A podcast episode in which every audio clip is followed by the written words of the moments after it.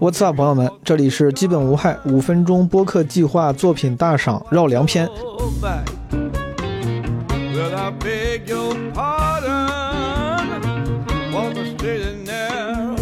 啊，对于那些对基本无害五分钟播客计划不太熟悉的朋友，如果没有听过上一期的话，我还是简单介绍一下背景。这个五分钟播客计划呢，Podcast TED Five 是基本无害做的一个啊征集活动。招募一些播客创作者或者爱好者，做一个五分钟左右的音频节目。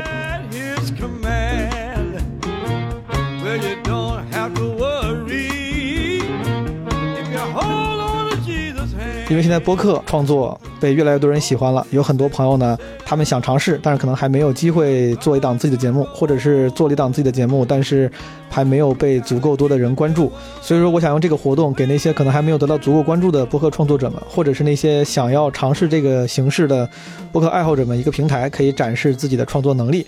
当然，结果非常好，我们收到了非常多优秀的投稿。我们每期会拿出一部分，把他们的投稿正片放出来，然后我也会找一些嘉宾评委进行点评和建议。好，在正片开始之前，请允许我还是照例走一下流程啊。首先感谢一下我们的奖品赞助商 Daily 谛听啊，麦克风还有 Pop Socket 泡泡操的手机支架提供的奖品赞助，还有就是感谢小宇宙和喜马拉雅对这次五分钟播客计划的大力支持。这个招商呢，我们仍然是开放的啊。这个招商招的不是对基本无害的赞助，就是对这些优秀的播客创作者们的奖品赞助。所以说，如果有品牌想要合作，还是仍然欢迎洽谈。因为我们的第二季五分钟播客计划已经开始招募了。还有就是上一期我们在片头提了还有两个事儿，除了招商之外，还有招聘跟招募。我也给大家一些 follow up 的反馈。关于招聘呢，当时本来想是因为我们基本无害的管理员啊，运营总监。啊，Marvin 因为工作量太大，想找一个朋友来分担他的这个运营工作，但是没想到，基本无害的听众朋友们，首先热情很高啊，很多人都来表达了愿意帮助的意愿。其次，我发现大家的这个技能点真的都还点的挺宽的，就是各显神通，会什么的都有。除了会社群运营的，还有会新媒体运营的，还有自己做播客的，都特别优秀。这个也让我有了新的想法，就是基本无害作为一个内容输出的平台，啊，虽然现在做播客，但是我也一直想要不要有一些辅助的内容输出的渠道，啊，能够更好的帮助音频内容的输出，比如说什么公众号啊之类的。但是之前确实因为精力有限就做不起来。这次我看到有些朋友说什么擅长新媒体运营啥的，我觉得哎，说不定，嗯，可以趁此机会让更多的朋友啊参与进来，把节目做得更全面、更好一些。啊，所以说，如果你有哪怕是非社群运营之外的技能，任何技能，你觉得能帮上忙，都非常欢迎接洽，可以跟我们基本无害的这个管理员 Marvin 联系啊。稍后我会说联系方式。不管是平面设计啊、新媒体啊，甚至你会做视频，对吧？说不定都能帮上忙。有任何朋友有任何技能、有意愿，咱们都可以来聊一聊。之前联系过的朋友，我们因为人力有限，有很多朋友可能还没有接到我们的回复和联系，请稍安勿躁啊，一定会最后会给回复的。最后招募就是五分钟播客计划的第二季已经招募开始了，这次第一季的全部的招募过程以及录制过程都已经结束了，也是因为我觉得这次做的很成功，有很多朋友。很用心的做了投稿，也得到了大家的认可。我觉得这个是一个很好的良性循环，啊，所以说如果有朋友听到了这些节目，你自己产生了创作的兴趣，或者是产生了投稿的意愿，欢迎参加我们的五分钟播客计划的第二季，啊，详细的招募细则也会稍后发在我们听友群和管理员 Marvin 的朋友圈里面。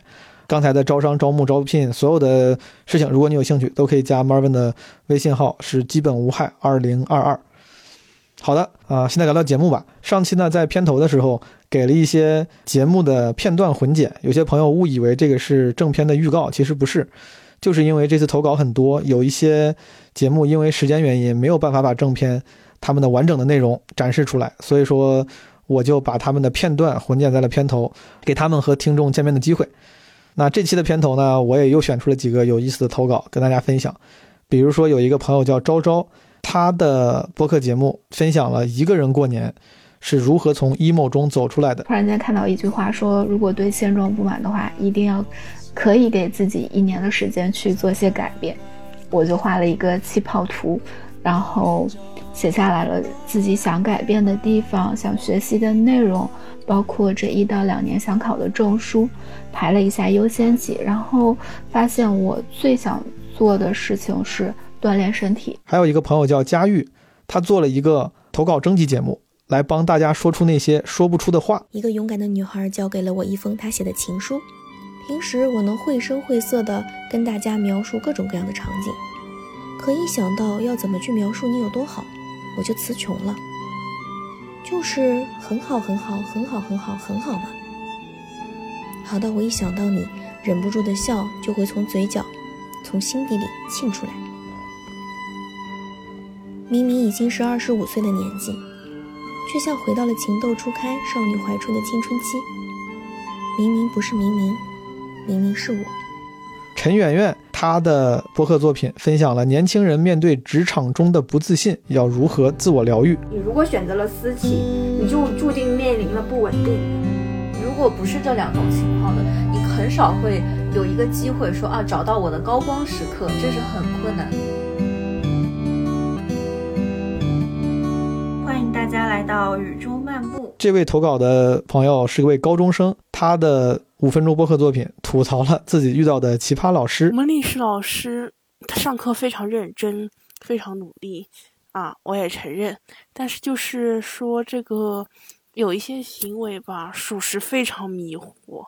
我们学校就是那种倒水的那种饮水机嘛，就是非常高。然后有一次我们同学看到他在上课之前，然后把那个脚啊，就是搞了一个一字马，直接劈到了那个那个饮水机上面去，脱了袜子，然后就拿那个水冲就自己的脚。还有一位叫野川的朋友，他说他二零二二年的 flag 就是做一档播客，现在已经开始跟朋友开始了非常周密的策划。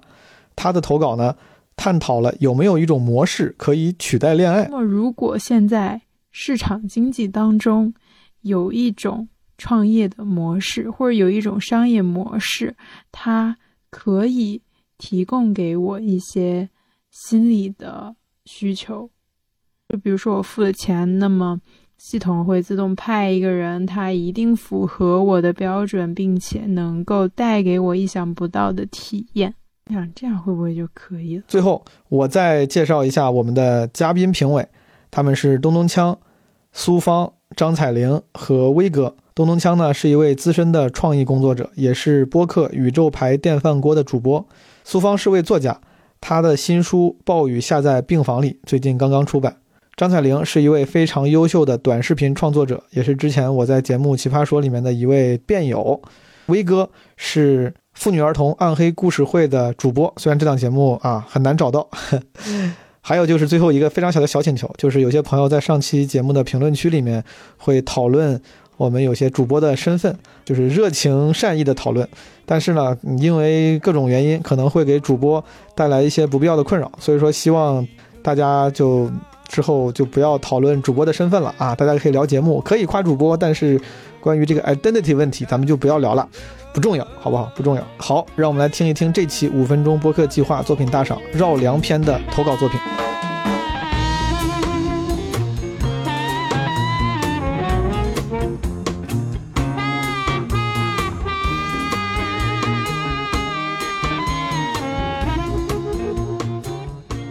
我们来听一听下一个选手。呃，下一个节目的投稿的这个朋友叫老方。他自己还有个栏目介绍，他应该也是有自己的博客，叫《方圆几里》。他说他是一个悉尼留学生，咱们来听一听这个《方圆几里》的投稿。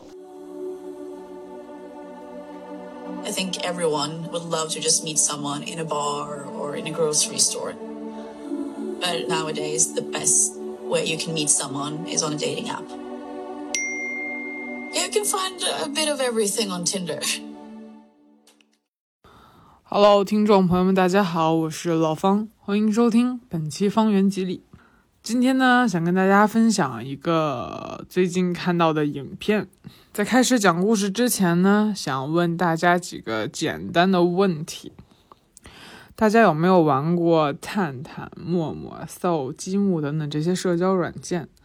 嗯，你们都用它来玩什么？来做什么呢？你们相信在这上面能找到真爱吗？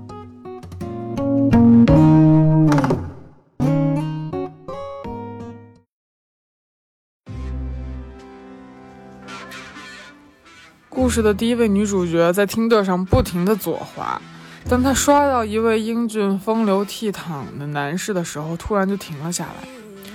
他可不是一位普通的男士，他伪装成钻石大亨的富公子，环游世界，有趣灵魂。试问哪个女孩能抵挡住这种标签诱惑呢？很快，他们约了见面，女孩非常难以置信，真因为真人真的更加完美。在这里呢，给大家提供一个非常轻松的解题小技巧，就是本着被迫害妄想症的这种想法，越是接近完美的事情越不真实，所以就是不要相信，就像越美丽的蘑菇它越有毒一样。这位堪称完美的男士呢，会带女主角去吃高级的料理，出入一些非常嗯比较奢华的场合。虽然女主角有非常高的学历，但这一切来对她来说还是不太真实。当然了，这终究也是黄粱一梦。殊不知，他已经进入了杀猪盘，而这种诈骗的套路也也十分简单。就是等他们关系变得亲密之后，然后诈欺犯就诈骗犯开始以各种遇险、绑架、交易失利为理由，去向他借钱，然后等女主角发现这个国际商人满嘴都是谎言的时候呢，已经太晚了。这个时候他已经被骗了将近二十五万美元，大概折合成人民币也得一百多万吧。唉，只是一个简单的诱滑而已，居然让他损失了这么多钱，可以想象而知，男人的嘴，骗人的鬼。就奉劝各位女性啊，真的不要相信。最后呢，这个诈骗犯虽然锒铛入狱，但他的诈骗金额已经超过了一千万美元。嗯，即便是在这种情况下，他在以色列只蹲了五个月的监狱，然后就被释放出狱了。那这个诈骗犯呢，出狱之后依然可以靠他原来的行行当去继续诈骗，当然他的 ins 也是因因此意外走红。而那些被欺骗的女性呢，却要承受高额的还贷义务。我不明白为什么会这样。而这些被骗的女性，总结看来，她们都有一个共同的点特点，就是他们的教育背景还都还 OK，算得上是当代的独立女性。她们靠自己的收入是完全可以买房，然后也是可以通过奋斗，然后去得到一份很好的生活。在这种快餐式的社会，大家都渴望被爱，大家都希望他人去重视自我，大家也希望有一个地方能够。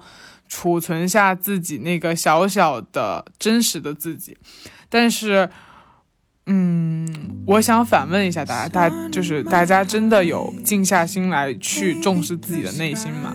我们都想要非常急切的要一个结果，非常想赶上那个年龄按部就班的那班车，但是以前车马很慢，一生只能爱一个人，但现在呢，大家一天，大家鱼塘里一天可以养十条鱼。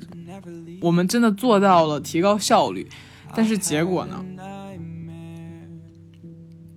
我们好像也并没有因为提高效率而获得真正的更好的结果，我们也没有说得到幸福，所以提高效率到底在哪里？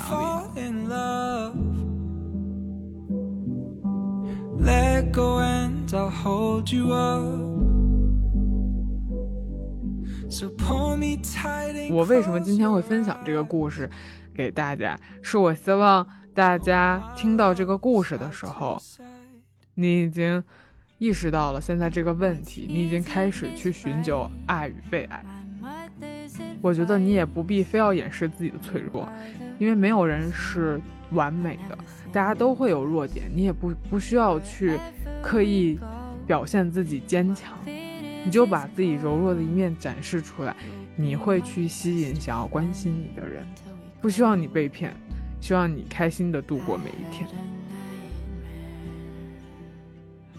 毛东说，每个人都可以做五分钟播客，我不知道这是做了多少期。作为名人名言被引用了是吧？是不是低估了我在播客的地位？被扣他了是不是？毛东说，单口多口，一位伟人曾经说过。一些嗯录制形式。但我其实是觉得，播客讲到最深的观点，呃，最深处其实都是会展现创作者的思想或者是观点，所以，嗯、即便是播客，就是最好还是不要一个人去输输出内容的时候，我还是选择了一个人，因为我我想让毛东或者是基本无害的这个团队听到，嗯，方圆几里这个方圆几里的老方他本身的思想，我觉得这样才最直观。啊、那我以后也会做出更好的内容去回馈我的听众。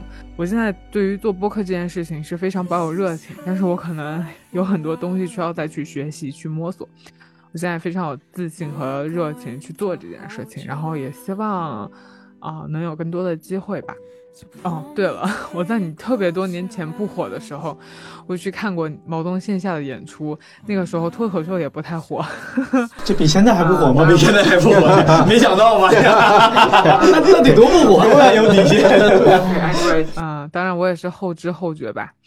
嗯，希望基本无害，越做越好。OK，Anyway，、呃，这是我简短的五分钟播客计划，期待有一个好的结果。OK，It's、OK，拜，拜。拜。来来，这这这个这个电话了，乔总，你这是这个老方说这是他简短的五分钟播客，但这个音频应该是七分七分40多七分四十秒啊，这有点超时了。他这个既然这个 quote 我了啊，我就先点评吧，我先说吧，就是因为我就是当时选这个进来的，是因为就是其实我说到的投稿里面有一些就是分享作品的。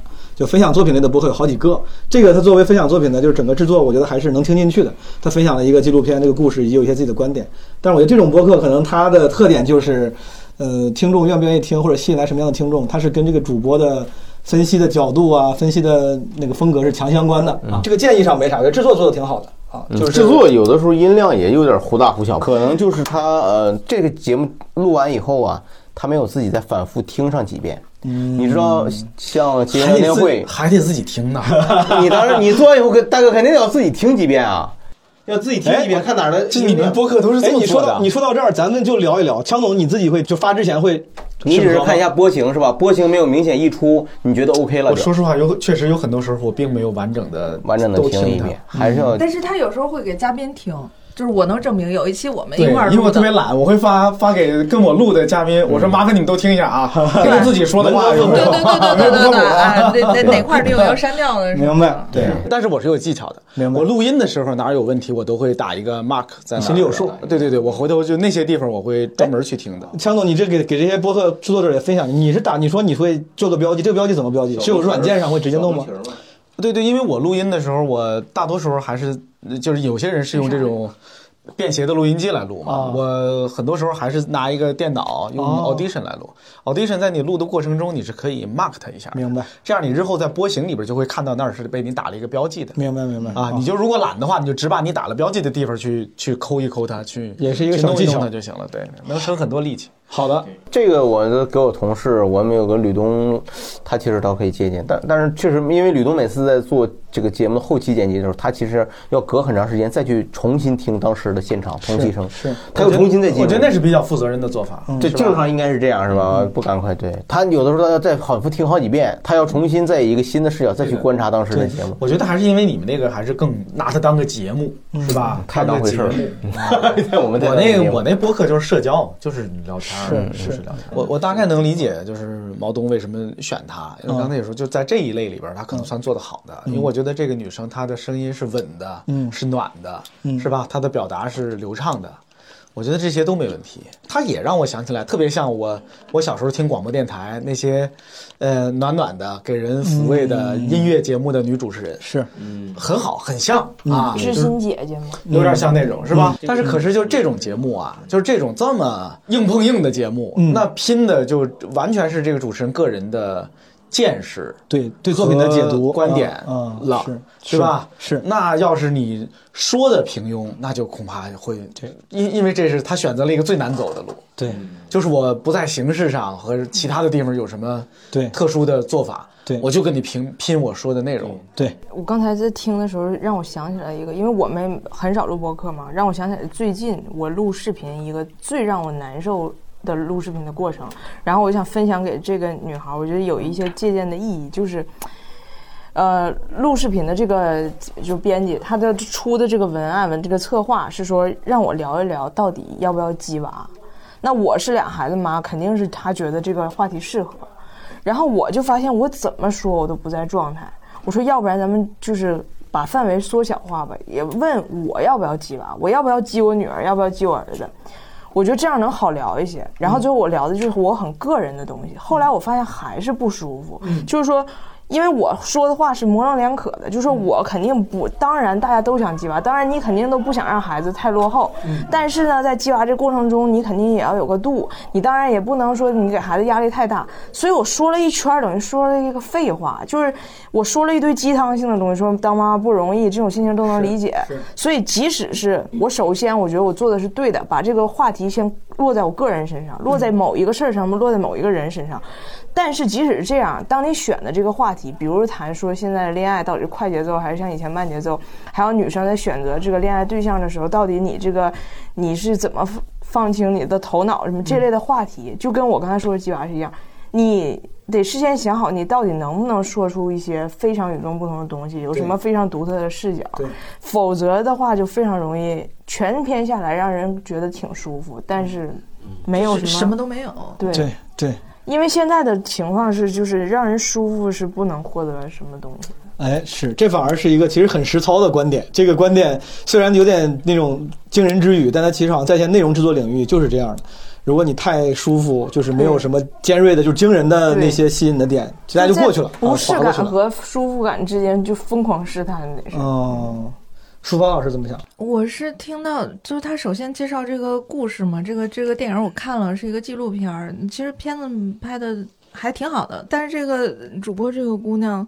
她讲完了这个故事以后，然后她开始讲自己的观点。嗯，她中间有一个非常明显的分割线。她说：“我为什么要给大家讲这个故事呢？”然后后面说了一段话。嗯，这段话当时我们是听过去的，一句一句的听过去的。如果说转化成文本的话，大家就每人拿一页纸放在这看的话，能感受能更明显一点。是，她后面这个观点和前面这个故事没有关系。嗯。哎，我是不是有点太狠了？对对对，他他实际上是从，我觉得是从情感上可能会有一些容易移情的连接点，但是确实从逻辑上呢，其实在说的两件事。是，没错。对对，我能感觉到这个这个女主持人其实她在是否在跟自己对话，她在说你要相信，你要坚强，你要怎么样？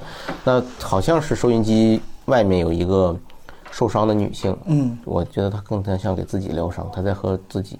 和解。其实这个节目也是个比较偏个人表达的这么一个东西。对对对。他在顺便通过这个录这个节目，把自己的这个想法给捋一捋。对。而且这个跟这个叫啥老方也解释一下。我觉得咱们几个呀，今天咱们这几位听他的这个，说实话，我说我也先承认，我其实没有那么大的触动。对于后面那个他的观点，是因为咱几个年龄也比人大不少，人家九五后女生，她的这个对于感情、爱情的感悟，也有可能她有她属于她的受众。对我们能是更像，因为也不是当事人，你很你不无法补全。他真实的感受是真实的经历，对对，但整体来说，这个作为一个节目，它制作的还是挺用心的啊。嗯，这也不老，小姑娘别老叫老方啊，就小 小方吧，好不好？小方叫小方吧，小方多好，你就这么定了吧，咱 就片子粗又长。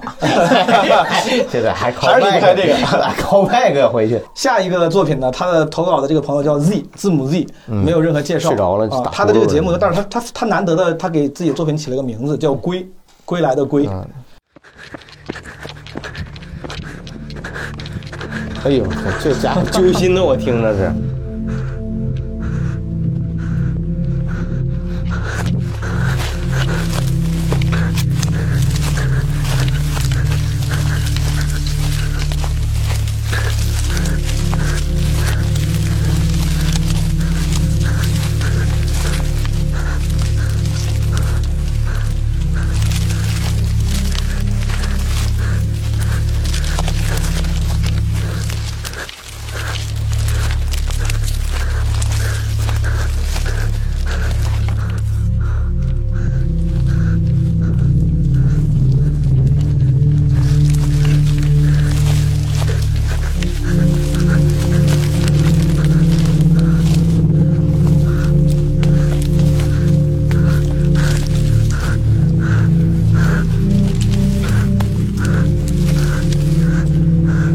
就就五分钟吗？不是，他肯定最后也结案了，但现在当事人还没有。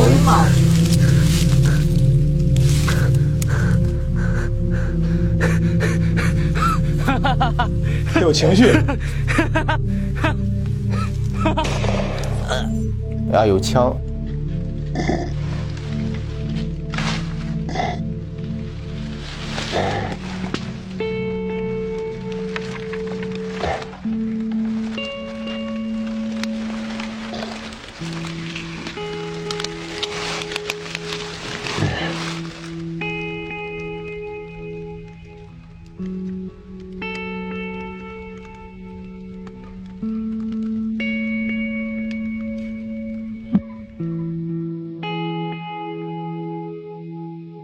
咱们现这个它的这个封面上确实这个你看啊，我是选之前我也说了都没看见，不管它有没有用吧，我跟大家读一下。它这封面上一个照片像在一个麦田里面，顶上印的这个字看不太清，应该是现在我渴望，现在我格外渴望一片田野，绿的发油的小麦也行，但从这里出发要走很久很久，也不一定能到。没了，这个作品全长一分五十六秒。啊，就刚才这绝对没超时，首先。没事，这是非常好，我就喜欢这短。对我先分享一下，就我为啥选这个，就是我我可能对于那个播客形式和创意就是格外的，就是好好奇吧。遇到那种不一样的创意或者形式，我就会觉得哎挺有意思。就是如果一旦不是对谈，不是自己一个人独白，我觉得这个有意思。是，所以说我也是有点私心把它选进来了。其实确实它是一个不太一样的，不太像一个所谓标准播客节目的东西。嗯。但我当时选的时候，我自己写的那个笔记是，就如果这个人他真的，咱们假设他就是用心想参加这个比赛，他也不是为了捣乱，他做了这么一个东西来投。我 我觉得人一定不是为捣乱，一定不是 费那么大劲，捣乱的成本也太高了，我天！对他写的，他这个，他有没有可能成为一个播客节目的第一集啊？试播 pilot episode 什么试播集？有没有可能成为它就是一个独特形式？每一次那个就像咱们抖音视频一样，有时候它就是那个梗出在注释里，就出在底下那个文案里。它有文案，有一些奇怪的声音，我觉得挺有意思。然后我也想跟你们讨论，所以说我选择。那那咱们就说这个本身，你觉得这个节目它给你呈现出来是一个什么样的感受？大概是一个什么情绪？我觉得对我最大的吸引力就是我能听进去，这个很重要。就是毛中今天的一个非常关键的标准。对，真的，我就能听进，因为我做过太耳朵眼儿啊，自从被打通了以后，啥都能听进去了。我做过太多次这种征集企划了，就是有时候真听不进去。之前几次听征集，有时候有些那征集素材，我作为主播，我必须得都得听。嗯。但有时候听的有点痛苦，就听不进去。嗯嗯。然后我还觉得很惭愧，就人家那么用心投稿，我必须得好好听。但这个就是。就像刚才咱们一边听一边聊，哎，这咋回事？哎，这个是什么声音？就是我愿意听，然后嗯，也不能说听得很懂，但我觉得挺有意思。我觉得有意思本身是有价值的。你听出来什么了？你得到什么确定的信息了？他挺累，我感觉他跑的他挺他挺累。他后来是不是被枪？他就一枪一声枪响，他他倒下了，而且有一些那种我不知道是不是我想的，他那个声音像是喉咙被割破或者那种就是那个气管咕噜咕噜的声音，鼓鼓的那种血流的血流的声音，感觉是那个声音，是不是一枪打到喉管上了还是？那就不重要了，就是他肯定是想表达一个逃离、脱离的状态，然后他之前应该是被。恐怖笼罩，或者是被抑郁压抑着，然后他突然得到了一种释放，然后他想奔跑，他想获得一种自由的状态，然后但是呢，死在了路上，死在了路上。但是他，你注意，他在被被枪击之前是开心的乐的。这你听出来？不是，我听到了枪击之前，枪击之前是喘息声。所以他他乐了。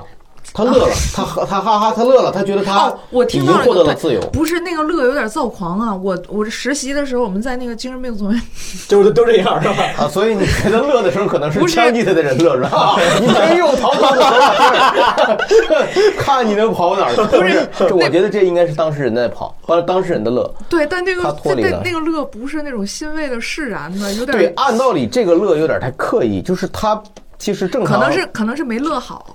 对他没演好，他真真实的应该是一种长出一口气的那种轻松，他不至于发出一个听到一个段子以后疯狂的那种，对疯狂的乐，疯狂的乐，一种开心的甚至天真的乐，这有点过。他可能跑着跑着想起来了某个你的段子，就 是哎呀，哎我不想跑了，我这给我高兴个三天次，大句子，我天，大长句嘛，大长句，大长句。你这是有点 obsessed 了，我感觉你对这个东西 OK，有点执念。No matter，no matter，no matter，不重要。我只是 我只是觉得他他他是 No 是 matter 啥呀？No matter what I say，No matter who I am，好不好啊？你自从说完那打气管，我现在老饿了，我就是 黄喉百叶，我都想起来了。现在嗯我是就没听懂，所以我才会走神儿。所以就是说气管啊，我就开始想吃的了。他就它更像是一种试图一种场景化呃来像一种表达，像诗一样的表达。它试图在渲染某种对，情绪哎，我也。想说这个，就是对它它是意境，它是意境的，它是那种就是语言无法解释的。比如说你看完一个小说，你能说它讲了一个什么故事，那你读完一首诗以后，每个人理解的特别不一样。嗯有有一些，比如说叙事诗，或者说讲的很明白的诗，大家可能也也很明白，对但有一些就特别不明白，那每个人理解都不一样。对，威哥这听那笑声就挺高兴，我听着就挺害怕。你也害怕。那我想，他是为了表达一种我们暂时的脱离了这种东西，或者我我表达了我我渴望的这种对自由或者对脱离的一种这种一种庆幸。嗯啊，他想表达这个，但是后来他他又想告诉你，现实非常的残酷，对嗯，可能更加的黑暗。我觉得他是想表达这个东西。文案是一个意思吗？嗯，我属于没太听懂的，明白没太听懂的，嗯就是好像吧，哎哎，好像听听到了点啥，嗯好像又没听到什么。是的，我觉得有点像我以前看过那些大学生的拍的视频作业，对，有时候像像当代艺术馆里面那些放的视频的作品，走到一个小屋里，突然开始给你放视频，放的啥你也看不懂。所以所以所以我更能理解了。我觉得他可能他就恰恰是基于他生活中的一些具体的感受，嗯啊，我觉得能结合起来。我我是联想到这个东西。我觉得就是，如果这东西是一组作品当中的一个，或者说你刚刚才最早那毛东也说了，他没有写任何介绍。呃，如果他有一些介绍，也许我更容易理解一些。明白。比如，如果这是个播客，你不能永远是这个吧，对吧？那你下一期做什么？对我想象不到，我想象不出来。但这个就是它就是它先锋性嘛，它每一期都要通过一种场声音场景的还原来表达某种情绪，就像就像一个诗人的独立的每每某一个先锋播客全都是小，全都是 全都是小诗陆金。辉老师投的稿，我觉得全都是诗小诗还是你怎么看？我当时选的时候，就像就像咱们办了一个展，然后当然就是什么小说比赛，有些人写的小说或者写的文章就能看懂，正常的。然后总有那种像当代艺术一样的看不太懂的。但是因为这个东西我确实太没见过了，我觉得就是作为一个喜喜欢新形式的人，我选它可能也是奖励这个创新跟勇气。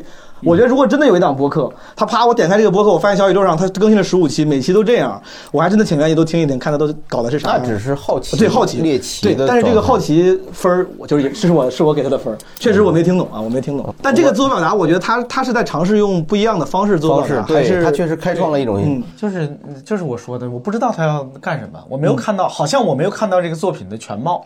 嗯，好，下一个是莫德意投的稿，这个作品他没有做过多的解释，没有介绍，没有题目。最热烈的掌声有请今天晚上的主持人莫德意，莫德义，大家掌声欢迎莫德意。莫德意给大家带来默默脱口秀，掌声有请。重庆脱口秀一姐，莫得意，默默。低调，天生丽质难自弃，独一无二，莫得意。如果大家喜欢我，就请大家 pick me。大家好，这是我的播客，莫名其妙，我是莫名其妙的主播莫得意。春天的雷最最响，得意说话要鼓掌。有任何一个人没有听话照做的，都给我拖下去，刺一丈红。这规矩就是规矩。从片头大家也不难得听出来，我来自重庆，是一名方言脱口秀演员。为什么要说方言呢？是因为我普通话说的差吗？Of course not。当然不是，我主观觉得方言更加生动形象，而且重庆人的城市自豪感也特别强，大家都很依赖方言。所以，作为一名土生土长的重庆人，我不仅喜欢这座山城，也热爱重庆方言。那么今天就借此机会和大家浅谈一下重庆方言。因为受到袍哥文化和码头文化的影响，重庆是一个江湖气息特别浓厚的城市。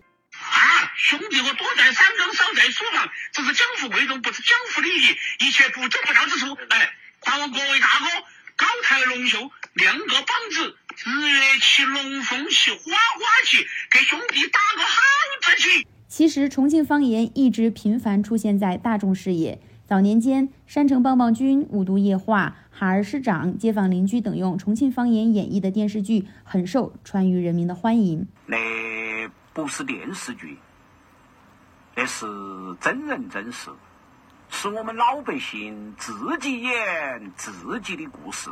后面随着《疯狂的石头》和《火锅英雄》的上映，重庆话走进了电影院，让更多的人对我们重庆话有了一定的了解。但大家对重庆人普遍还是有一个刻板印象，就是喜欢说脏话。那么今天我在这里就给大家澄清一下啊，这不是谣言。Conversation One，一天说又说不得，沾到豆打白，晚上又不该你娘老又来客，分钱不带你要吃炒菜，求钱没得你还点烧白，人穷怪无鸡，瓦漏各子稀，生不出娃儿，你怪隔壁邻居。Conversation Two，大宝娘，儿把我爷爷放了，不然老子把那龟儿卡死了。那么近几年嘻哈节目爆款频出，重庆方言又受到了广泛的关注。最先出圈的就是性格特别干燥的 Guy。老子吃火锅，你吃火锅底料，对你笑呵呵，因为我讲礼貌。还有向雾都夜话致敬的 L 四雾都。来不是电视剧，哎，那是真人真事，哎，那是我们重庆人，哎，个人演，哎，还有一些追星的女孩，为了自己喜欢的明星，也在努力学习重庆话。我觉得这没有什么不好。有任何一个人没有听过王俊凯说重庆话，我都会伤心的。OK。我好想有一天，我能拥有瞬间移动的超能力，让我在繁忙的工作后，可以嗖的一下到达任何想去的地方，看尽繁华似锦，云卷云舒，踏遍天涯万水千山。啊，这里纠正一下，在重庆话里面没有“嗖的一下”这个说法，应该是 “呼了一下”。然后重庆念“去”的发音不是“翘”，而是“且”，所以小王同学以后说话注意一点啊。你在教我做事啊？还有我们的重庆大辣椒肖战，为啥子？为啥子分手总要在下雨天？我觉得主要是为了衬托悲伤的分手氛围。不是，近几年重庆一直排名在旅游城市前列，我很开心自己的家乡可以受到大家的欢迎。重庆人民热情好客，耿直豪爽，重庆的美食琳琅满目，全国闻名。总之，欢迎每一个朋友来到重庆。重庆是一个巨大的游乐场，希望你们玩得开心。好啦，由于时间关系，我们今天就聊到这里。如果有任何言语不当之处，还望各位高抬龙袖，两个帮子。如果你对重庆方言或者是对莫德义我本人感兴趣，欢迎大家关注莫名其妙。同时，大家有任何建议或者想聊的话题，也欢迎大家来人来函以及来而不往非礼也之洽谈。感谢大家的收听，我是莫德义。如果有缘，江湖再见。城门城门几丈高，三十六德儿高。骑妈妈，坐脚脚，走进城门插一刀。这个算是个知识型播客了，科普型播客，我感觉。他，我想好奇他其他的节目是什么，因为他这一期节目里表现的就是在谈论重庆的方言、重庆的地域文化，但是嗯实际上呢又没有没有很好的展开，因为时间有限，时间有限对吧？这个形式来说，我个人觉得给一个非川渝地区。给东北人听西南的这个节目呢，他就没有融进去。这个可能问题就其实是可以的，可以做到，但是没，我觉得他还是还是有中间可能设置的有点。怨我时间有限，因为如果时间长的话，他可能每一个放了一个素材之后，他可以稍微解释一下，说刚才听到的是谁说的是啥意思，解甚至解释一下这个节目背景。但是可能我这个时间限制很紧，他那素材是脏话吗？他没法给你解释啊。可以也可以解释，也可以，我也没听出是啥脏话，关键是。你知道为什么听着别扭吗？嗯就是并并且就听不懂嘛，就划过去了。这如果是一视频，就什么问题都没有。对，它这是个好视频。如果是一视频，底下都加上字幕，对它刚才整个的逻辑呀，就是非常顺的。它对多像一个 B 站视频，你在闭着眼看，一样，对啊，对对对，他本人也不像一个播客的播主，他像一个播音员，嗯或者说他是一个配音。对对对，你看他插入素材的那种方式，就是他说两句话，然后 biu 加一个那个，完了或者再稍长一点加一个那个，特别像那种短视频叫你叫我做。事啊，那个是吧？对，特别像啊，没说特别像短视 频。Two thousand years later，对就 差不多那个但是。他自己声音，我其实还挺喜欢这个女孩儿，就是她自己声音，当她说话的时候，又不像一个短视频，特别像一个新闻节目，特别像一个常识类的，新闻节目。确实，就这里边没有他了，他弄了大量的素材堆在这儿，偏偏就没有了他自己。这是非常不应该。这就是我说，就是其实国外有很多非常垂直的那种播客节目，有点就类似这样，就主播他几乎不展示个人，他就是我就是一个精心做的一个节目，传递知识，一期十分钟教你什么怎么投资啥的，类似那样的。我是觉得就是像总说的那个，他缺少了一个就播客自己本身独有的那种质感，就是它本身是一个闭着眼睛听的 B 站视频，而且现在其实有很多类似于纪录片的东西，比如说领领你了解麻辣烫，领领你看去东北去炕上去撸串儿，然后这些东西他就用 B 站的方式把它弄成八到十分钟一集，就跟这个很像。你是如果看短视频是没有问题的。对，还有一个就是这样也行，除非咱们已经对这主播很了解。就比如说你在播客里头了解你的人，听过你放过你爸爸妈妈给你说的话，那可能也有两三分钟，然后你去解释我爸说这话啥意思。我爸经常说话的时候加这句话，嗯。他就有那个感觉，就是本身他我们已经了解你了。更高的宽容度，可能对。有一些我觉得你刚才所说的，就有一些播客哈工具型播客，对。啊所谓的工具型的，或者知识型的，或者锁定某一垂类的那种干货型的播客，对对对。我觉得他们仍然要找到自己说话的方式，嗯。跟与同类播客的那个不同之处在哪儿，啊，是吧？有道理。就是如果你处处都是一个照着大家都怎么做你就怎么做，嗯啊、你做的是一个非常典型的嗯这一类播客该有的样子，那你也跳不出来啊。也不出挑，对是吧？对，大家都讲历史，或者大家都讲理财，那你怎么讲？也是是你你仍然要回答这个问题。这个非常有道理。Too simple, too safe。所以莫德义老师可能要多展示一下自己那个独特的、有魅力的那个人格那一面。好，咱们听完莫德义的这个播客投稿，咱们听一听下一个叫小白和花茶。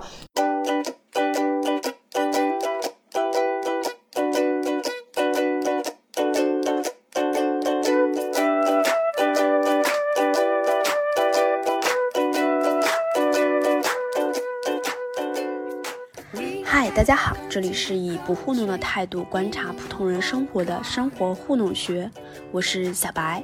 新冠疫情爆发至今两年多了，除中国以外，其他国家和地区仍在不断蔓延。今天我们邀请了一位在日本留学的朋友，听一听他的故事。截至当地时间二十三号十八点四十五分，日本全国单日新增新冠肺炎确诊病例八万零三百六十四例，新增死亡病例二百四十六例。新增死亡病例数连续五天超过了二百例。全国单日死亡病例首次超过三百例。按照国务院联防联控机制部署，民航局自二零二一年五月一号起，进一步调整国际客运航班熔断措施。截至八月二十三号，民航局已先后对三百一十四班国际定期客运航班采取了熔断措施。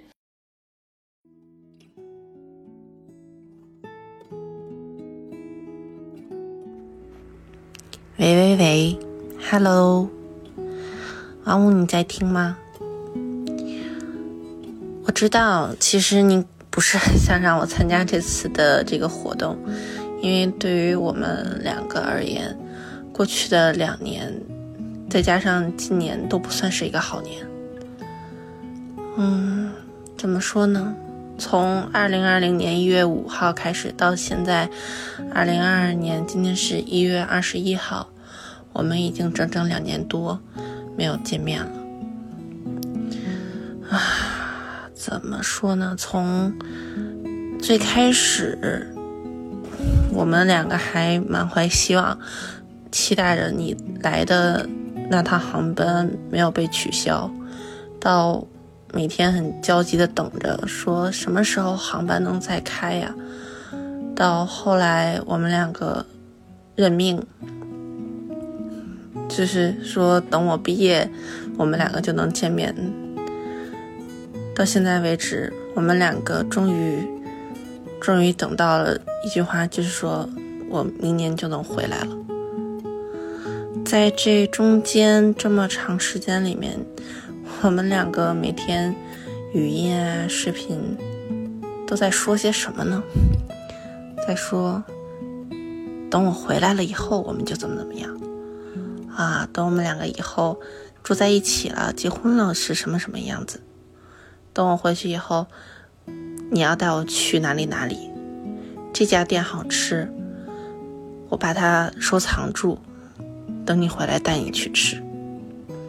还有我们两个每天很多很多的小细节，也是反反复复的在说。你在干嘛呀？你喝水了没有啊？起床了没有啊？该吃午饭了。午饭吃什么呀？谈恋爱对别人而言可能是抱团取暖，对于我们两个来说就是望梅止渴。我在微博上面说，不知道什么时候我们两个睡前说的话，从我要撑不住了，我真的好想见你，变成了晚安，我们两个离见面又近了一天。对我而言，这过去的两年，可能再加上今年，如果一定要给这些日子画一个定义的话，那就是。他们都是我们两个向有对方的未来奔赴的日子。爱你哦，想你。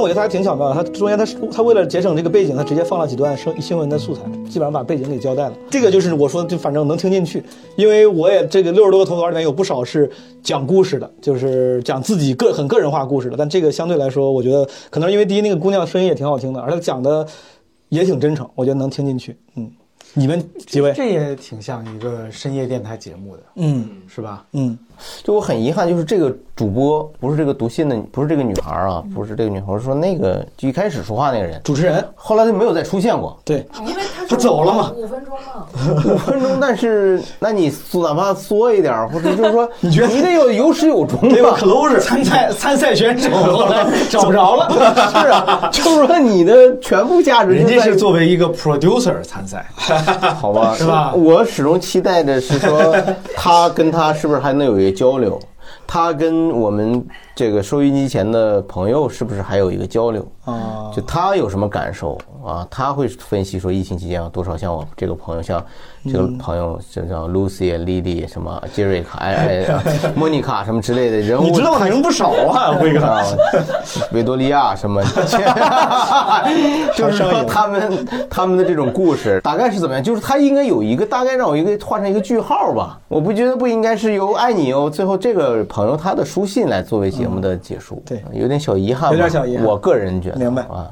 彩铃怎么有啥感受吗？整体来讲，我也是觉觉得挺舒服的，但是我更希望它是一个长的博客里的一段儿。嗯但是我是是觉得，就是如果比如你是一个业余的呃播客主播，然后你本身也没有说我一定要把它商业化到什么程度，我就想传播一下东西，我觉得这样反倒是让我舒服的一个类型。以投机取巧的方式去想这个东西的话，你要不然就是特别独特。要不然你就是特别真诚，嗯那很多人都认为自己非常独特，其实咱们都没有那么独特。所以如果就是一定要选，我选择这种特别真诚的。嗯，就没有去怎么考虑吸引流量啊，然后怎么大家喜欢听。对我就是想这么做啊，嗯这么表达。这是一个非常个人的表达，对对吧？讲的是个人的故事、个人的情感，是他自己身边是这个 producer 他的朋友们，嗯他的 fans 们。对，你看我们的建议以及我们的评判都是基于，如果它是一个要对大众啊、做传播的节目，嗯，对那我们的建议是这样这样这样这样的。我反倒觉得呀，不用都那样，是吧？嗯是咱也我也调整一下思路，对，不用都那样，你就做一个只对你的朋友、对你身边的人、对关心你的人和你关心的人有意义的节目，是挺好的。记录身边人的这些故事。是的，谁说做个播客就非得全天下人都听呢？大多数播客不是那种知名播客，嗯对吧？各位，你们做的播客放一期节目出来。就是瞬间几千几万人甚至几十万人听是很正常的，但是实际上我们在这些播客平台看看，有大量的播客是播放率只有几百甚至几十的，他们仍然坚持在做那些嗯播客，因为这对他们以及对他们身边的人是有是有意义的，是的，对吧？你不能说你做的那个东西那样你就别做了，还不如不做呢。对，不能那么说。对啊，所以我们没有什么，嗯，没有必要，也没有资格去指摘这个。对，所以说那个在创作上有时候服务自己是没有问题的。是的，当然了啊，我的那个标准是制作上服务听众，他其实也做到了，制作的还挺精美的。对啊，咱们觉得也许因为从这个节目里你能听到至少是我自己能猜测他做这个节目的初衷，嗯，跟他想做一个什么样的东西。是，如果是按照我猜测的那个方向来看的话，他做的挺好。是，好，咱们下一个节目，这个投稿朋友叫岩浆吨吨吨啊，也是没有 喝水，这就是那个沿江墩墩蹲，沿着江喝水，溺水，赶紧扔个游泳圈下去吧！哎呦天，来吧！来了，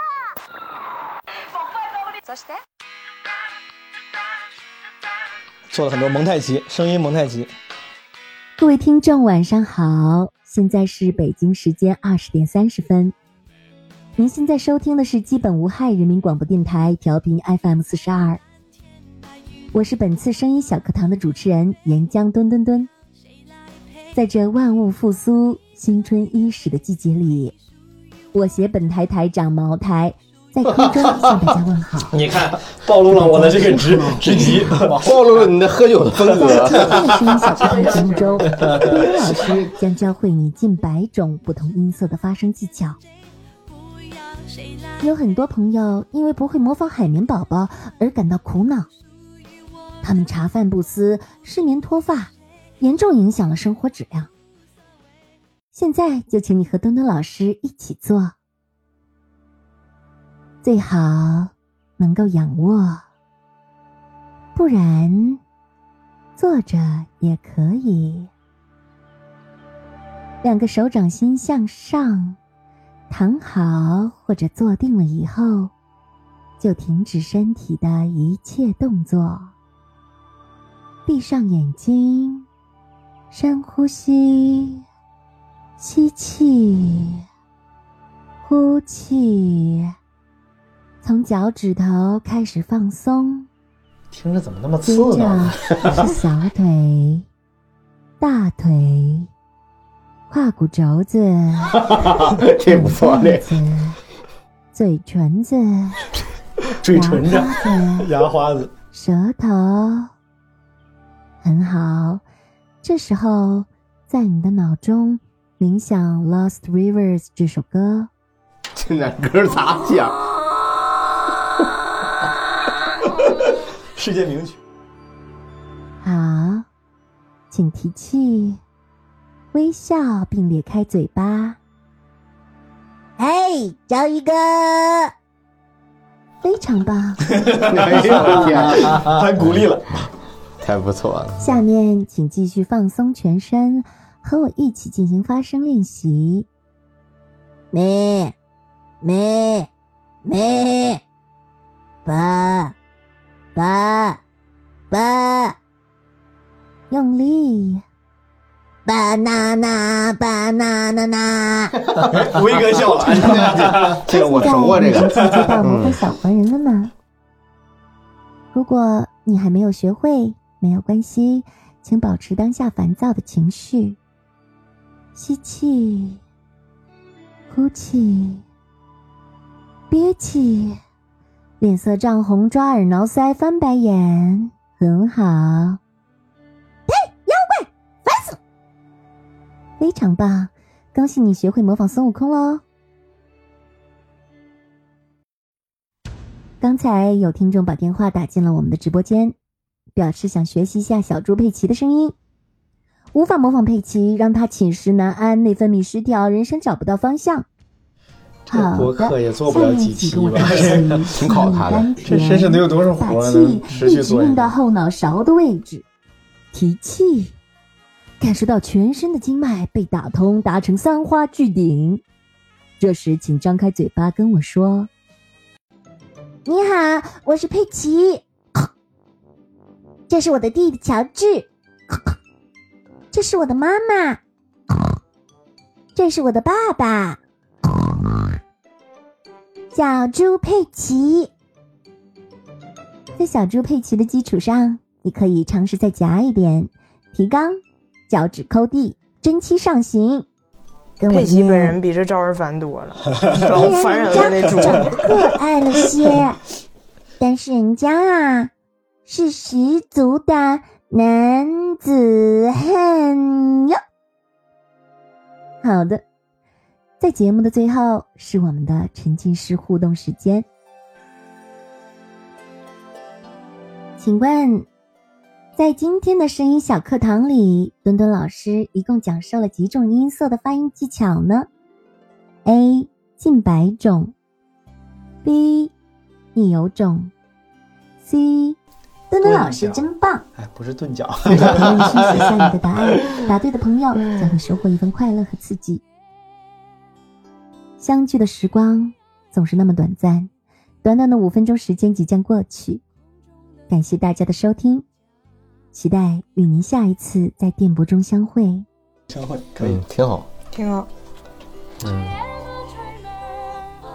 好，就这样，也挺好。哎，我插播一个八卦，我见过那位给真的给那个海绵宝宝配音的老师啊，给海绵宝宝不是小时候佩奇吧？是男生女生？男生，男生。而且当时特别逗，我们当时是广告公司拍了一广告，那哦广告的主演是甄子丹。哦，然后配音的时候就得找甄子丹的官方指定，嗯啊，配音 talent 来给对对对对来给配，是，然后就来了啊，来了之后大家就配，就是甄子丹的声音啊，就是我们听惯了的甄子丹的声音。甄子丹有声吗？甄子丹不，他们有甄子丹有声吗？IP 妹啊，有有有，就甄子丹的那个国语的专门的配音。哦但是大家就说说那个陈浩老师，因为他后来在互联网上也挺活跃的，嗯说陈浩老师最著名的角色不是甄子丹，是海绵宝宝啊。然后哎呦，我就我找了半天，甄子丹和海绵宝宝是同一个人人，，甄子丹和海绵宝宝是同一个人。甄子丹打海绵宝宝，这可以拍一个大电影《甄子丹大战海绵宝宝》。对，哎呦，那太遗憾了，我回头我也得看一下。终局之战，配音配的非常好。行，那就这样吧，咱不聊这个播客了，不重要。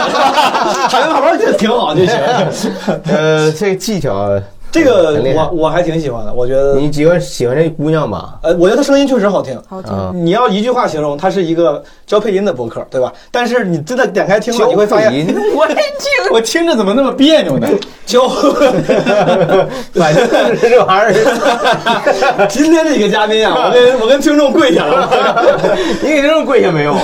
关键你自己说话，你自己给有关部门跪下了，到时候。但是但是你看，你这么听，你觉得没啥意思。点开之后，他咱们作为喜剧创作者，他其实真的做他的那个文本写的，包括他节奏掌握的，真的咱咱们能笑出声来，挺好玩，挺好的。才艺性博客，才艺性博客，而且这个才艺不错。是 我是说恶心的，就是你表现一个这种五分钟拉泡屎吃屎的过程，五分钟把它吃完了，最后怎么样的 Two 呼吸 Girls One Cup 吗？你没看过吗？就是这个哟，就五分钟限你五分钟拉出来，把它吃掉，就整个用声音把它表现出来。但其实你注意，它不是真实的。注意，我是演出来的。我给你最后，比如说花絮，我告诉你我是如何出产生这些声音的，这厉害。但是就五分钟，我就给你出这题儿。我就我觉得挺有意思，我我我我甚至觉得它有点像，就就是另外一种很远很远一种形式的脱口秀。嗯嗯，就它让你笑了，完了它里边它其实是文本，然后靠发音，靠靠表演，靠表演，靠呈现。江总，很好的声音作品，很好的声音作品。嗯，蔡玲呢？很喜欢，很喜欢。好，也是重在文本的东西。可以。那这咱们哪有啥文本啊？有吗？有有好全是文本人家写的可以，人家写的可以。这个朋友叫 K 啊，字母 K，他自己稍微介绍了，他说这是一个跟梦对话的尝试。啊，好，这个我也很期待。大家好，我是 K。我有一个很会做梦的朋友，就是字面意义上的睡眠时经常做梦。于是他养成了记录梦的习惯，通过文字，也通过将他说梦话的声音录下来。我将他最近几十段梦话的录音做了整理，每一段都是不过十几秒、毫无上下文的语句。我试着对这些录音做出回应。企图与这些零散的片段进行一种事后的互动。也许我们可以通过这些碎片，窥探一个人最私密的精神世界。也许这些不着边际的话依旧没有任何意义，但我们想做这样一个尝试，和你分享这些小小的梦境样本。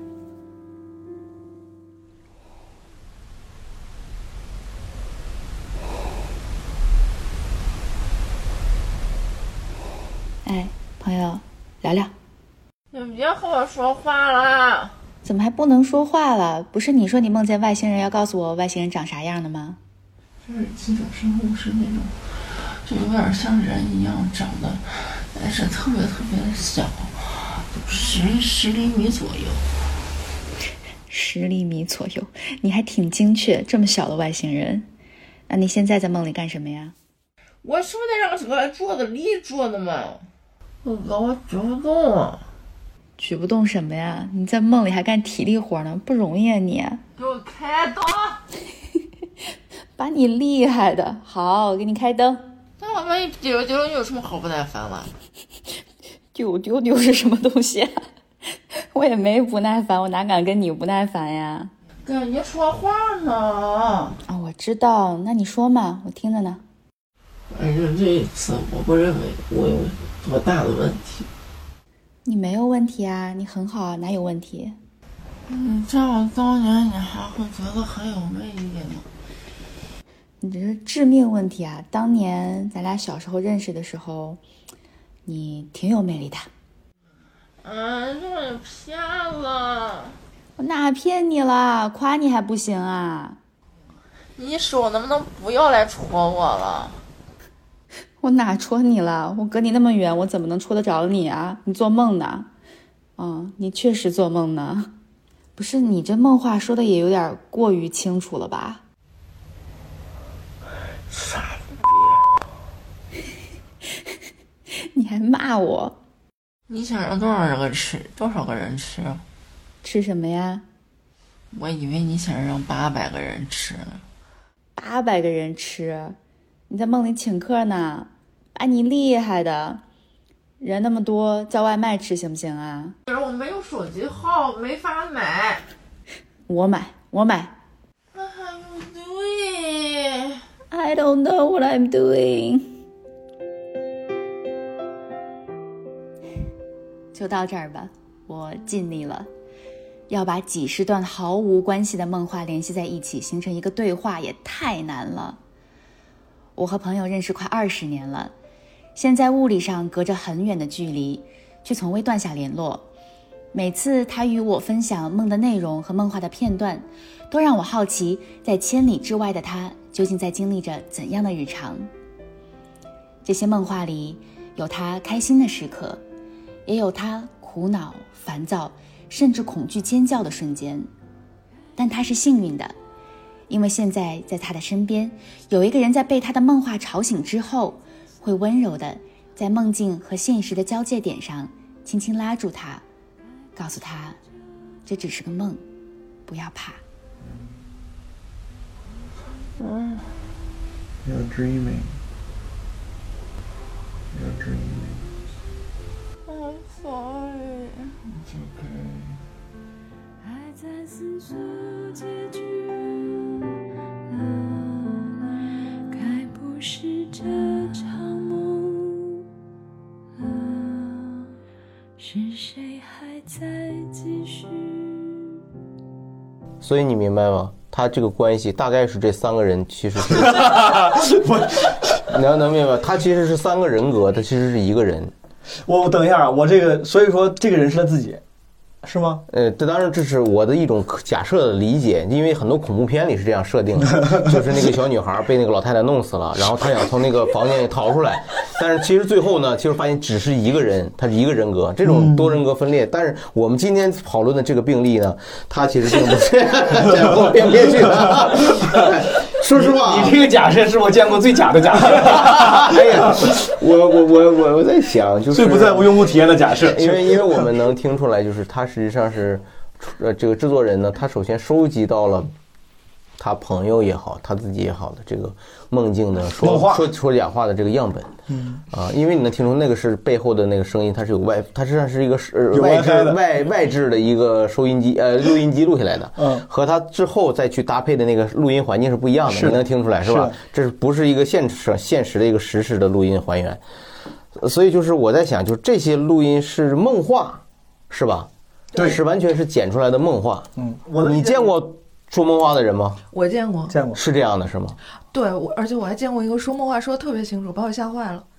就就是实际上他可能不是说梦话，不是，他是说梦话你，怎么去怎么确认他在说梦话？因为他是做广告的，然后他那嗨，曾江老师，就是这肯定你熟啊。然后就睡着睡，而且他说话声特别大，而口齿很清楚。他在提案，他在开会提案提案哦提案啊，然后提案提提好久了，然后我终于醒了，给我吓醒了，因为他说完全不像刚才录音里面就是这种还有点含糊，你听他对对对是说梦话，有点含糊，对。不是，我以为他跟我说话呢。他可能就打电话了，你不是？对，是屏幕没亮，蓝牙耳机，他不摘，他晚上睡觉不摘蓝牙耳机。你后来问过这个吗？没有，我就有点害怕了。闪闪发亮啊，这是耳前一亮，耳前一亮。我就给他叫醒了，因为他首先口齿太清楚了，然后逻辑也都是啊就正常的逻辑。客户还没给反馈呢，你给叫醒了，不是还提了吗？都。我怕他万一再有除了说梦话，还有什么其他梦游啊什么，明白了，再怎么着，你赶快给他叫醒嘛。是因为我一开始听到这个节目的开场白的时候，我以为这个节目是制作人把他的当事人朋友请到现场来一块儿聊他们做过的梦，嗯，然后聊这些梦荒诞，还有那些画面感的东西，然后试图再来分析，再去聊，再去聊生活。啊！但我没想到，真是来录制梦话，以梦话为作为素材。尤其是他这些梦话，如果不是一个情境下录的，他比如说是半个月、一年之内所有的漫画累积起来的，那么它之间的关联性就很差。那这样东西就是让我觉得它它的这个东西可能更像一种行为艺术，或者他的这种东西就没法让我产生一些连贯的一些。我觉得他也是个作品，他就像有点像个小礼物，就是我偷偷像咱俩谈恋爱，我帮你拍个好照片，年年末送了你一个小相册一样的。他其实可能他的室友，我我猜啊，比如说他的室友，他的室友他记了一些这个梦话，然后他他他用了一个比较有趣的方式把这些记录记录连起来了，连起来了。然后成了一个小作品。但确实作为播客作品，似乎它系列化的空间不大。但这个小东西还挺有意思的。哦，明白了，也就是我觉得挺有意思啊，也就是说他是偷偷录下来他室友的。不是，我觉得是他室友自己录的。哦，这不重要。其实我觉因为他得不太重要。说二十年什么，我们一直是远距离的什么的，应该是他室友自己录的，然后跟他分享的，也有可能说我昨天晚上说什么梦话了，然后你跟哦你，听这明白了。有自己知道有自己说梦话这个习惯的人会录下来自己的话。要是有一人在你不知道的情况下录了你好几十回，甚至更梦话多说梦话，哎呦，那可太吓人了，这多讨厌！但你要是一直这样的，但是一般你像我们之前高中时候，我有室友，我们有那个室友会说梦话，我们可能会录下来，第二天就跟他说了，说哎，你看你昨天晚上，对，就是这样的话还，你这是可以就没有那么吓人啊。是的，对，这要录半年再告诉他，对我录了你半年了，是半年了，你那半年说什么都交代每天就是站在他的床前，拿着手机对着他的嘴，那还挺吓人的。哎呦我天那也挺累的吧？这睡睡不了觉。臂力挺强。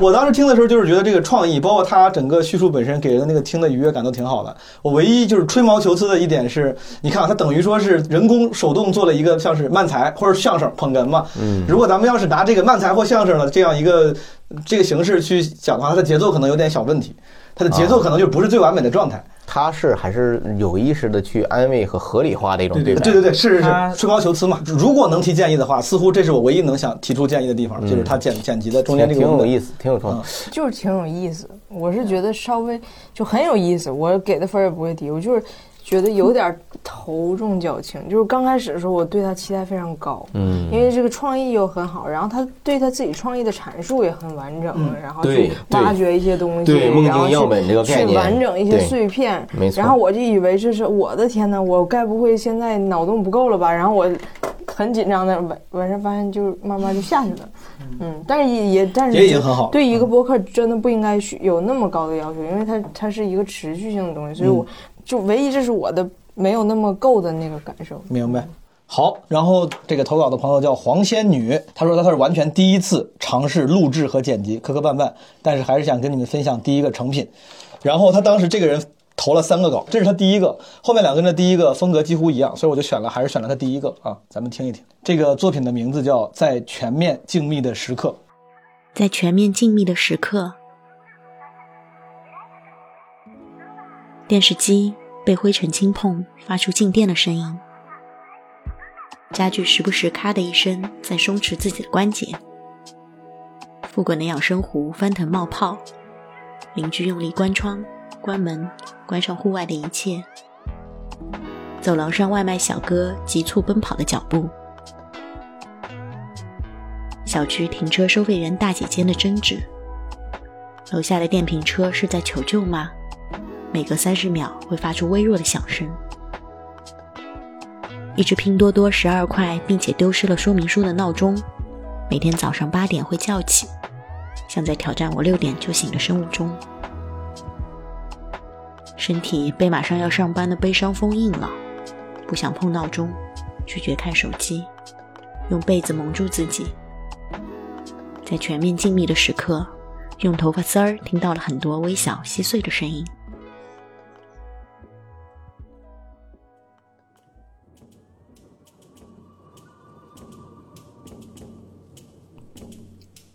和现实世界再抗争三分钟，能回到梦里吗？梦境有魔力，是被睡眠之神额外奖赏的一场冒险。夏天是看恐怖片的好季节。看完电影，林雷做了噩梦，梦里清晰看见一个黑影从窗台跳入室内，悄无声息地落在床边，看不清模样，像电影里被恶灵附体的动物蹲在床边的一侧。我惊恐的第一反应就是想尖叫，拼尽全力张开嘴巴勇敢叫出来，但是发现听不见自己的喊叫。世界上没有声音，于是我在梦里知道了我在梦里。忽然毫无预警的被一只手抓住了脚踝，呼吸被掐断了，听到自己在梦境结尾的最后一次喘息。并不像那些醒来就被遗忘的梦境，黑影后来被反复想起，无声世界被反复想起。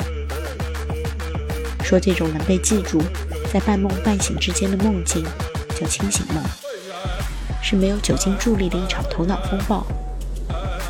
二零二一年度记忆时刻，给了一个忘却不了的梦魇。还有我的房间根本没有窗台。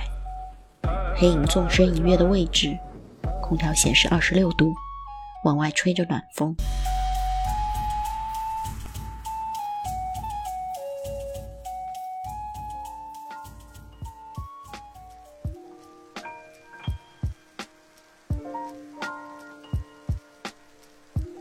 秋天的梦带着巨大的悲伤，想到梦的内容已经模糊不清了。只是清晰记得自己在梦中哭得泪流满面，耗尽心力，快被排山倒海的委屈淹没了，甚至在快醒来的时刻都能隐约感觉到抽泣。但是真的清醒之后，眼角一滴泪都没有。在一个干爽的早晨醒来，也想不起是什么事情让自己难受，只有残留一整天的低落情绪。所以，感受是能在虚拟和现实中流动的呀。情绪的源头是什么？对方是谁？是人是鬼？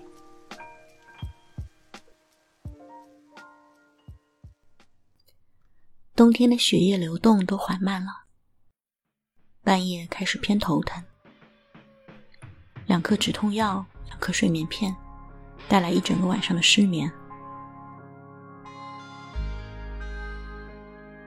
脑海里思绪极其不安定，不停回放房间里的家具位置：沙发、书柜、衣橱、茶几。每个家具内部都有个鬼魂，像方块游戏一样在冰上浮游，快速交换位置。折腾失眠的脑细胞演绎了一晚上家具摆放调整方式。早晨请个假，晚点去上班。把那张想要放弃很久的旧沙发推到楼道的清理间，贴上了自取的便利贴。把梳妆台搬到窗边，房间明亮了起来。露出来的角落灰尘被清扫干净，墙纸上的霉点被擦除。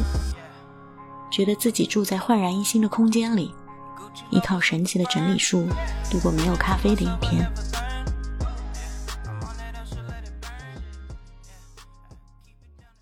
现在是春天了，有时飘雪，时常下雨。梦在改变吗？生活会变化吧。这个播客它还有一个副标题，它名字叫《在全面静谧的时刻》，副标题是“听到的声音和三个梦境”，让我感觉到它形成了自己的风格。它是可以系列化，它可以系列化，是，而且这个节目很有可能有市场。因为他自己说自己是第一次做声音，第一次录制和剪辑，是吧？嗯，那做的可真不错，潜力很大，对吧？而且他审美很好。这个节目放在最后一个，就是因为这这当时我在听的时候，不像今天的顺序，当时是我就第一个让我就是极为惊艳的。我听到第一瞬间，就像你们听到你们喜欢，我说这个一定要选到复赛，就让你们听一听。我很喜欢，它很有特啊，而且也挺创新的。文案写的不是一般的好，我就感觉有时候就关于梦的那个。那几种处境说的就写的太好了。一一般我觉得听播客的时候，听播客就是很放松嘛。但有个缺点，就有一些播客话会很碎，然后几句话那个能表达清楚的事可能更多，但他的语言别骂我都哭了，别骂，我们也就是在说我们这个谐音聊天会节目。说我说我主要是说我 Stop being two sentence，太经典了。反正我是很喜欢他语言。对，能感觉这女孩她的情感非常细腻。而且就是有一个对我非常大的吸引是中间第二首歌，那首歌就是他的他选的音乐都很好，就是这就是我说的他审美有点是有点像丛林是的。第二个夏天夏天我听着我就当时就啊是是夏天做鬼梦那个吗？看他说中间有一段非常的非洲草原风。对对对，就那段歌让我觉得就是我的收听很愉悦，我愉悦感很强。你说的特别对，就是他他给人本能的那种愉快感的，是就是你说他说的这些吧，他是照着诗来写的吧，甚至有可能是至少他有可说明他自己写的诗都有可能。对啊，应该是吧？嗯，他有一段让我想，呃至少呃李宗盛那歌叫什么来着？给莫文，孩子离开了秋千，最快要到七月才回来荡，什么什么之类的。哦，十二楼吧。忘了关那扇门那扇窗，电光射火秋凉。孩子离开了秋千，最快要到七月再回来荡。英剧般依然沸沸扬扬，像极了枪声大作的靶场。工作了一整天，只喝了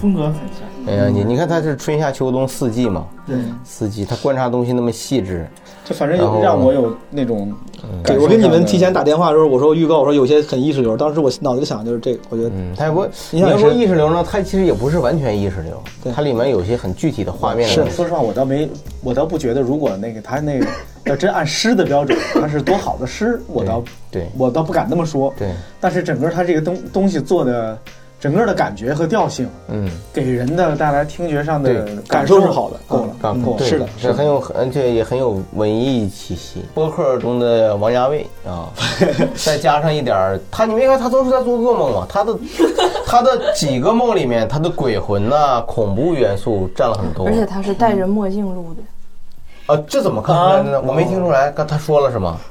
戴墨镜录的吗？王家卫嘛。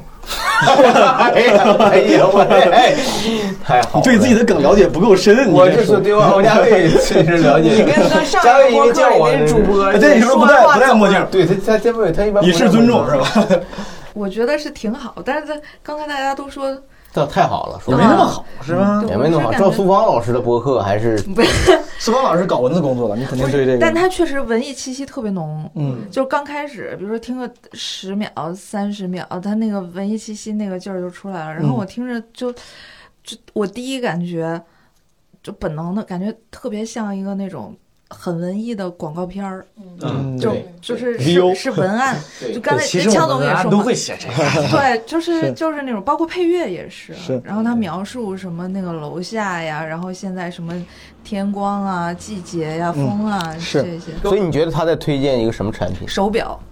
我都想了，哦，因为他就一开始讲了很多时间，嗯，然后白天什么早上不想起来，然后进入全面静谧的时间。这个问题很好，枪总，你觉得如果你来想象，你觉得是啥？一款枕你听我说，写什么都行。哦对，什么都我行。我的广告文案生涯里边嗯写过一回诗，嗯是给手机写的嗯，啊。你看最后陈坤陈坤读的，对，陈坤读的，我写过一诗，嗯，给手机。这个你觉得这个配手机其实也行，是不是？都行，因为我写的那玩意儿你也看不出来它是个手机，你知道吗？是。但我是觉得它文艺的很好，但是你一说吧，我也觉有的时候那个文艺气息非常浓的东西，我自己第一秒上来我就累。嗯我就觉得你越是让我去聆听大自然最最静谧中的声音，我越累得慌。因为本身说实话，我对那个就是不在意。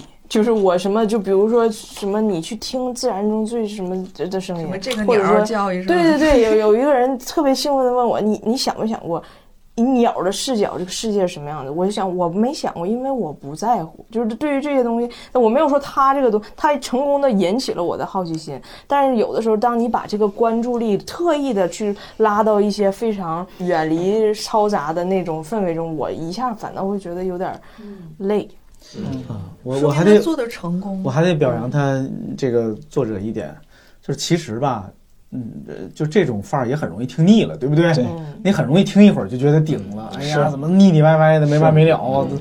好像没有，对他没有，他没有。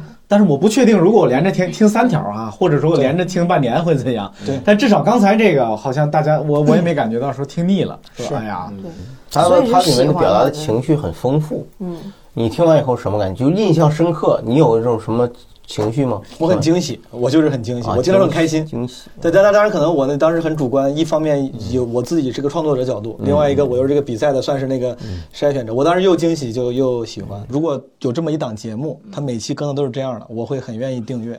就是虽然它不一定给我什么干货知识，但每周要更新一期，每周我就听一回，就感觉我刚才就想，如果这是一一个固定更新的播客啊，比如每一期时间也挺长嗯它至少得有十几二十分钟吧，可能一期。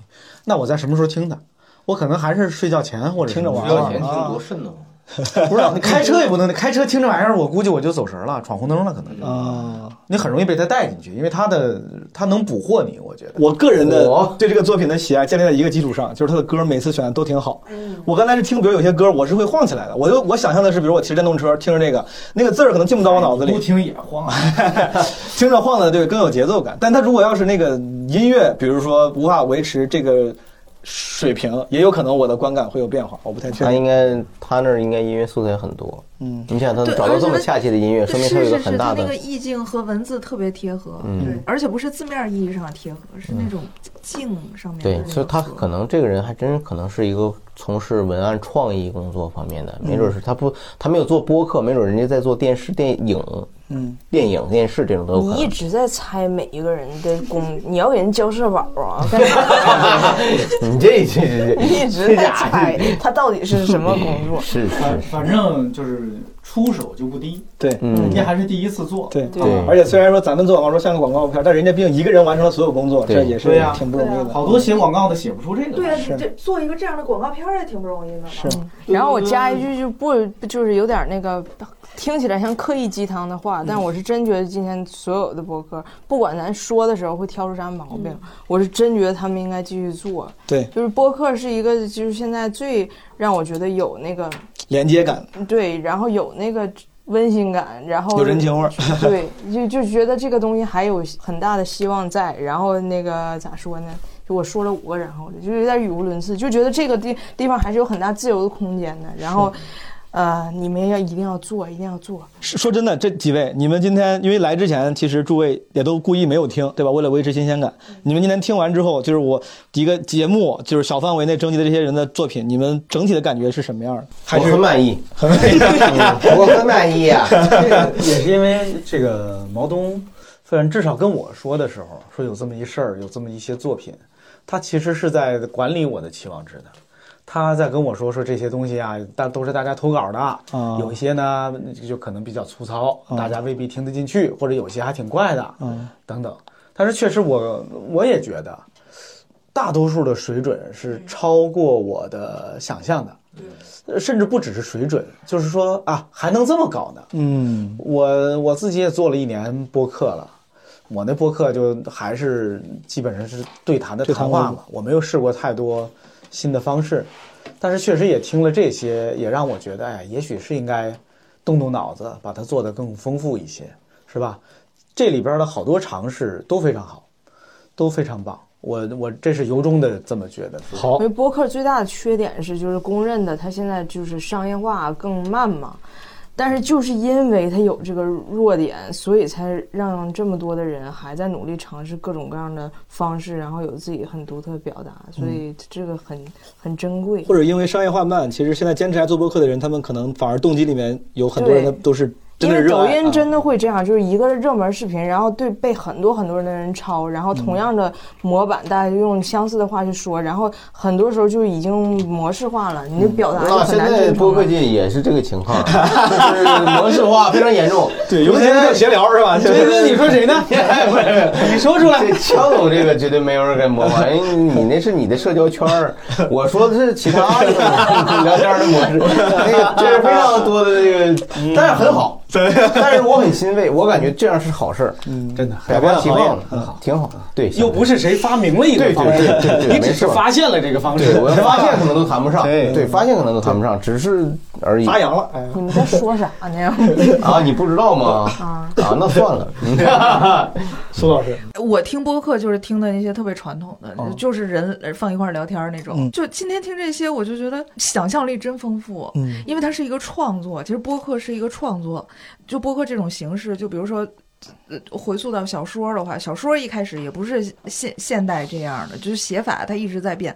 最开始大家说你得写成什么什么样儿，呃，比如说类似于神话那种或者怎么样，然后从某一年开始，开始有了人物的内心的动机，之前只有行为，然后慢慢慢一一点儿一点儿到到意识流，到什么呢？就是你看今天咱们就有一个没有人说话的。对，就是那个我也挺喜欢的，其对实，就就只有配乐、环境音然后一些喉咙的声音。第九个节目，对，那个嗯那想象力真的是丰富。然后还有那个第十二个是什么？就是他说话，就我觉得像一个另外一种形式的脱口秀的那嗯种。蹲蹲蹲蹲蹲那个，啊，对他俩他俩都是我都是八点七分，嗯，仅以零点一分之输给了第五名，第第第不第第三名，哎第第四名，第四名是谁来着？我刚才说的第四个是打分有必要打他感觉你打打的是那个体操的分儿。对我这都是有技术或者指标的，没哥今就天是全是我我自己这个现场，我跟这个听众转述一下，他是这个笔记做的最详细、最认真，密密麻麻对，打分儿非常非常认真，一边听一边在做笔记，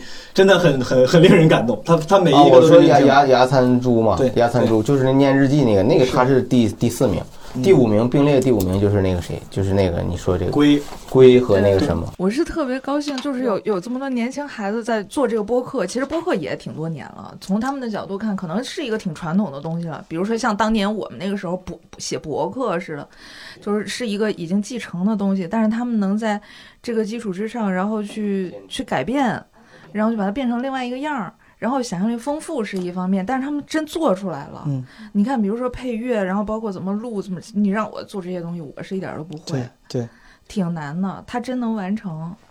让人感动。嗯，我想起以前有人问过我，就是你为什么喜欢做播客，嗯做音频的东西？我我当时的回答就是，我觉得音频的内容比做视频有更多的可能性。我真是那么觉得尤其是对于一个个人的创作者来说，嗯，我后来看那个三谷幸喜的电影，是三谷幸喜的作品里我我最喜欢的前两三名之一，那个广播时间那个。嗯，毛书记，你看过没有？你应该放过。对我当时在我我原先老在我工作的单报报强总是我老领导，他给我们组放过这个电影。是的，那个我原来在广告公司也老放那个，就来一波新人我就给他们放一遍。那里边就有一段是有人问那个广播节目制作人，你为什么喜欢做广播剧？他说广播剧好呀，广播剧能满足我的所有的创作的企图。我如果要表现说我们到了外星球，我只要加一个嗖一声的音效，然后旁白说我们抵达了某某星球，就到了。嗯，我如果拍一个电影可费了劲了，对，是吧？我得劝说多少投资人才能给我钱，让我去搭一个外星的景儿？做特效。牙擦猪表表示认可。是的，嗯，就是音频节目比视频节目相比之下，我们可以用更低的成本，是。我们个人就可以在里边实现我们很多我们的想象和构想。你所欠缺的只是那点想象力和非常少的一点制作成本嗯和制作技术。嗯而且他给出来的东西，就是给听者的那个体验其实是更大的。你给他影想象的空间也更大是吧影像其实是嗯框住了。所以说，其实对于平民创作者来说，这个音频节目、播客其实是一个更友好的、更更值得尝试的。穷人乐，也别也别这么说，咱们这里面咱们这里的这个制作者呀、制作人里面，没准人家其实有些人不是平民，啊，他可能是啊，你是这个角度反驳呀？嗨，法官，对对对，哎呀，是是是，肖总，哎呀，逗死我！天黑请闭眼。我的意思就是，对，就是这，他其实是多层次。好嗯，它你在这里面能听到一个整个的社会不同层次的声音。好，再次感谢几位今天几位嘉宾，东东锵、威哥、彩玲，还有苏芳老师，还有我们这个一直在现场工作的纸壳。咱们这期节目就先录到这儿，下面还有一些这个作品，咱们下次再赏析，好不好？好朋友们，拜拜拜拜拜拜。拜拜拜拜。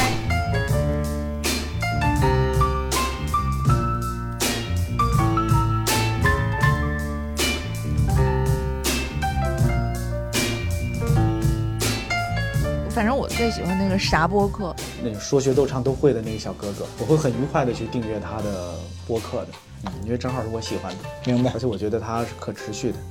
然后就是《中学日记》，回到以前穿越的啊那个，我觉得对，因为我觉得它可持续，就是它只要有这个脑洞，它只要有这个意识，说我自己写个东西，然后我自己来个反转，我自己用各种方式把这个叙事给它做到吸引人，我觉得就很珍贵了。而且我很少听到这种就自己在那编故事，自己这这类的播客吧，虚构播客，对我觉得很好，希望他能做下去。就我个人来说，我可能更喜欢小陈儿。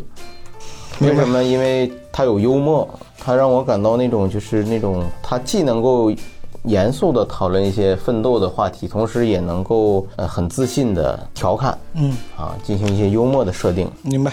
蹲蹲蹲那个形式，从从形式到内容，我觉得都很愉悦，而且真的能让人笑出来。然后第二个可能就是黄仙女，就那个那个是当时我听的非常非常惊喜的。就是我刚开始我以为我会听不进去，就这种，这种声音啊，什么自然中声音、梦境什么的。但是就我觉得一个人就生来这么带品，就是一个非常难得的事儿。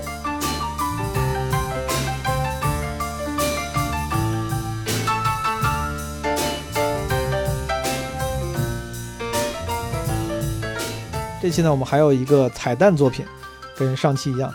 上期的彩蛋作品呢是基本无害人间观察群十六群的朋友们重创而成的，啊，因为是基本无害听友群的朋友们的节目，啊，属于是有利益相关了，为了避嫌，所以说就不参与正式的评选，啊，作为彩蛋节目出现。这期呢原因是一样的，因为有一个投稿呢，他们是基本无害十八群的投稿。啊，同样因为利益相关，作为彩蛋作品放出。基本无害十八群的朋友们呢，他们直接重创出了一个播客节目，叫《好的领导》啊，是直接可以在网上找到的，已经更新了好多期了。这次投稿呢，他们是把第一期《阿毛历险记》的内容做了重新剪辑，呃，符合了时间要求，做了投稿。据他们说啊，这个节目是由一些群友重创，以故事接龙的形式，每人分别撰写及录制而成的。啊，这个主人公阿毛可能是我啊，所以说这就更利益相关了，就更不能参与评选了。但这个不重要啊，重要的是他们的创作热情跟创作能力。感谢十八群的朋友们的热情和参与，让我们来听一听他们重创而成的故事接龙节目《阿毛历险记》。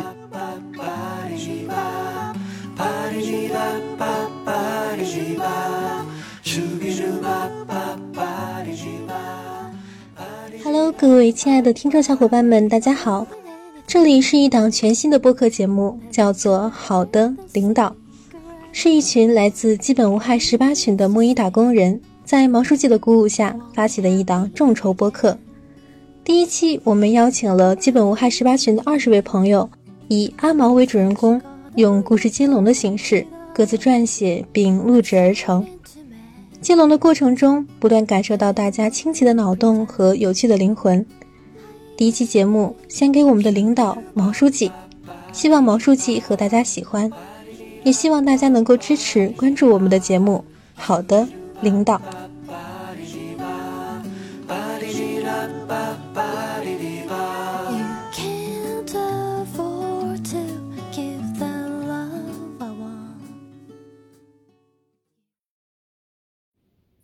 二月十五日，在北京清晨的寒风中。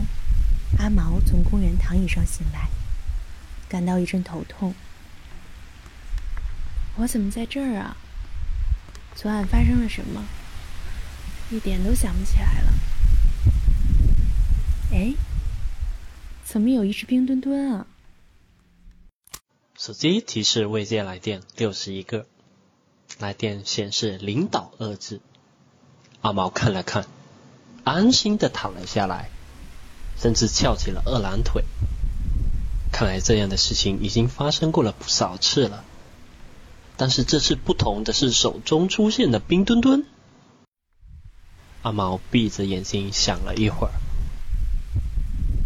又拍了拍脑门儿，眉头紧蹙，仿佛很用力的在回忆着什么。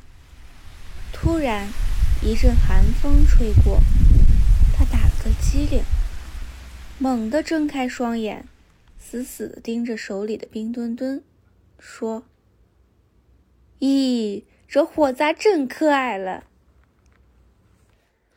慢慢的，阿毛模糊记起来一点内容。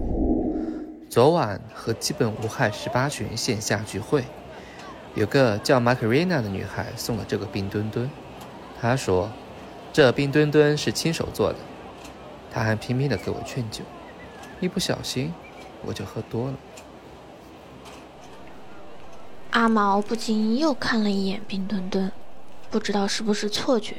冰墩墩好像眨了一下眼，阿毛用手狠狠抹了一把脸，开始仔细打量手里的冰墩墩，试图找出一些蛛丝马迹来。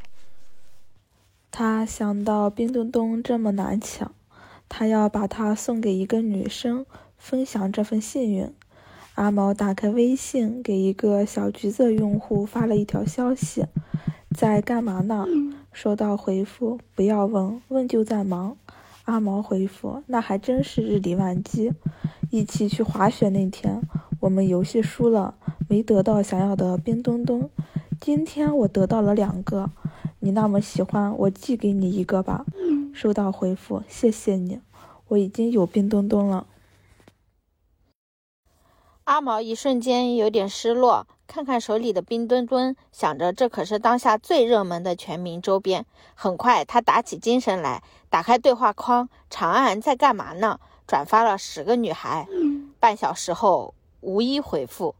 不过，对于这样的结果，阿毛心里也早有预期。行吧，